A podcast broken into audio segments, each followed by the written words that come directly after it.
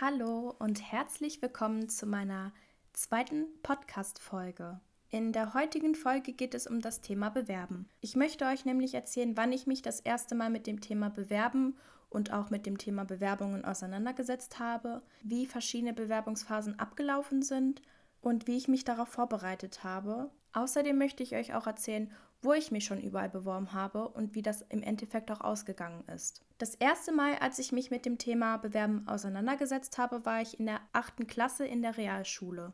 Wir hatten dort das erste Jahr ein Fach namens EDV und in diesem Fach haben wir uns mit Computern und Schreibprogrammen auseinandergesetzt. In diesem Fach haben wir unter anderem auch Musterbewerbungen und Musterlebensläufe geschrieben, die dann auch vom Lehrer bewertet wurden. Und mit diesem erlernten Wissen habe ich dann auch danach meine erste richtige Bewerbung geschrieben. Es ging nämlich um ein Praktikum in einer Kindertagesstätte, das von der Schule aus lief, um sich in verschiedenen Berufen zu orientieren, damit wir dann sagen können, okay, diesen Beruf möchte ich später erlernen. Und zu dem Zeitpunkt war ich halt der Annahme, dass ich auf jeden Fall Erzieherin werden möchte. Bei mir war einfach der große Vorteil, dass ich als Kind diesen Kindergarten selbst besucht habe und die Leiterin mich auch noch von früher kannte. Deshalb lief das Bewerbungsverfahren sehr, sehr locker ab und im Endeffekt wurde ich auch angenommen und dann habe ich auch dort mein zweiwöchiges Praktikum absolviert was mir auch sehr gefallen hat. Jedoch muss ich sagen, dass ich nicht die Kraft hätte, das wirklich mein ganzes Leben lang zu machen, als Erzieherin zu arbeiten.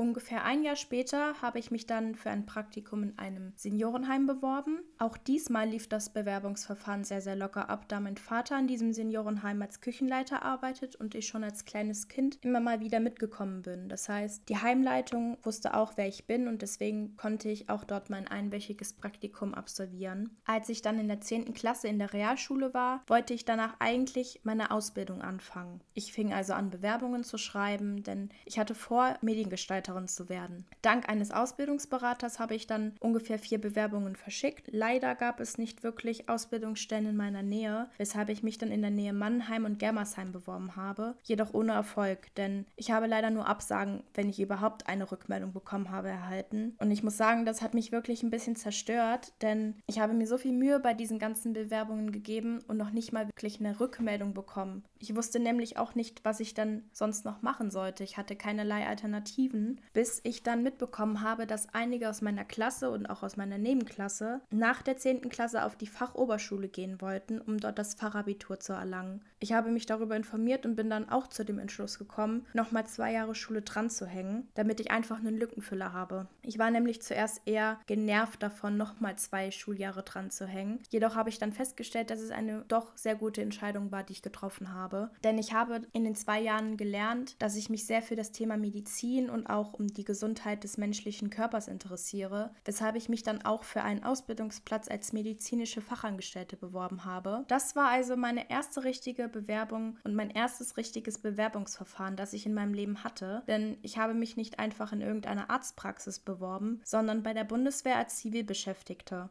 Ich schrieb also meine Bewerbung im September 2019 und bekam dann auch eine Rückmeldung im Dezember oder im Januar, denn ich wurde zu einem Auswahlverfahren in eine Kaserne in meiner Nähe eingeladen. Und bei diesem Auswahlverfahren wurden zudem auch vier andere Mädchen eingeladen und wir hatten dort zwei Stunden Zeit, eine Art Test zu absolvieren. In diesem Test wurden vor allem das Allgemeinwissen über Geografie, Mathe, Deutsch und Politik abgefragt. Zusätzlich wurden einige Fragen über die Bundeswehr und über medizinische Grundlagen gestellt gestellt. Eigentlich hatte ich eher ein gemischtes Gefühl, nachdem ich den Test fertig hatte. Ich war auch eigentlich schon der Annahme, dass ich jetzt gar nicht mehr angenommen werden würde. Aber nach einem Monat wurde ich dann zum Bewerbungsgespräch eingeladen. Und ich muss sagen, dass ich ab diesem Zeitpunkt an so aufgeregt war. Ich konnte nicht mehr richtig schlafen, habe immer darüber nachgedacht, was ist, wenn ich das jetzt nicht schaffe. Die folgenden Wochen habe ich so viel für dieses Bewerbungsgespräch getan. Ich habe im Internet nach Fragen gesucht, die bei einem solchen Gespräch gestellt werden und habe mir dann auch schon mal Gedanken Gedanken darüber gemacht, was ich denn darauf antworten würde. Durch diese Vorbereitung ist das Gefühl der Nervosität verschwunden. Am Tag des Bewerbungsgespräches war diese Nervosität jedoch wieder präsent. Ich habe mich gefühlt, als ob ich nichts für diesen Tag geübt hätte. Ich habe alles vergessen, wofür ich so lange geübt habe. Dort angekommen dachte ich eigentlich, dass dort maximal zwei Personen seien. Naja, falsch gedacht, denn es waren, glaube ich, sechs oder fünf Personen, die dort saßen. In diesem Moment ist mir mein Herz in meine Hose gerutscht. Ich habe angefangen zu zittern, meine meine Stimme war auch zittrig und ich habe fast keinen Ton rausbekommen. Aber auch nur im ersten Moment, denn danach hat mein Körper auf einmal umgeschaltet. Ich war entspannt und gelassen und konnte zudem auch auf fast jede Frage antworten, die mir gestellt wurde. Nachdem ich fertig war, hatte ich ein relativ gutes Gefühl, was das Gespräch anging. Und nach einigen Wochen habe ich dann endlich eine Zusage bekommen. Ich war wirklich so, so glücklich darüber und ich konnte es wirklich kaum fassen. Und ja, was soll ich sagen? Ich bin jetzt im ersten Ausbildungsjahr zur medizinischen Fachangestellten und ich könnte wirklich nicht glücklicher sein.